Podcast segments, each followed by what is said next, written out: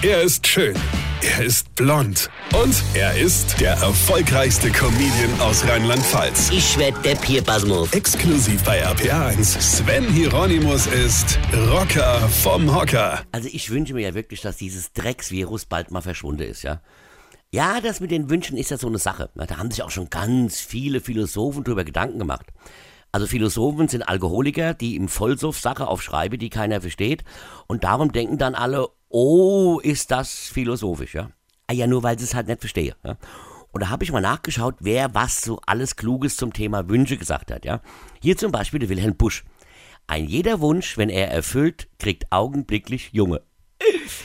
Sehe ich jetzt nicht so. Ja? Also wir haben uns ja auch ein Kind gewünscht, aber es kam nicht augenblicklich und es war auch kein Junge, sondern erst einmal ein Mädchen. Also das stimmt ja schon mal nicht, Herr Busch, ja. Ich sag ja, der Alkohol, ja. Oder Charles Dickens, der sagte, Wünsche sind nie klug. Das ist sogar das Beste an ihnen. Naja, da gibt es zum Beispiel an der Uni Koblenz die Frau Dr. Marie-Louise Wünsche, ja. Ich meine, und ich denke, die hat ja einen Doktortitel, die muss doch klug sein, oder? Also stimmt das auch nicht. Hört doch mal auf zu saufen, ihr Philosoph. Ja. Oder der größte Philosoph und der Gottesweih der Sonne, Jean-Paul Belmondo, hat mal gesagt, die geheimsten Wünsche einer Frau muss man ihr von den geschlossenen Augen ablesen.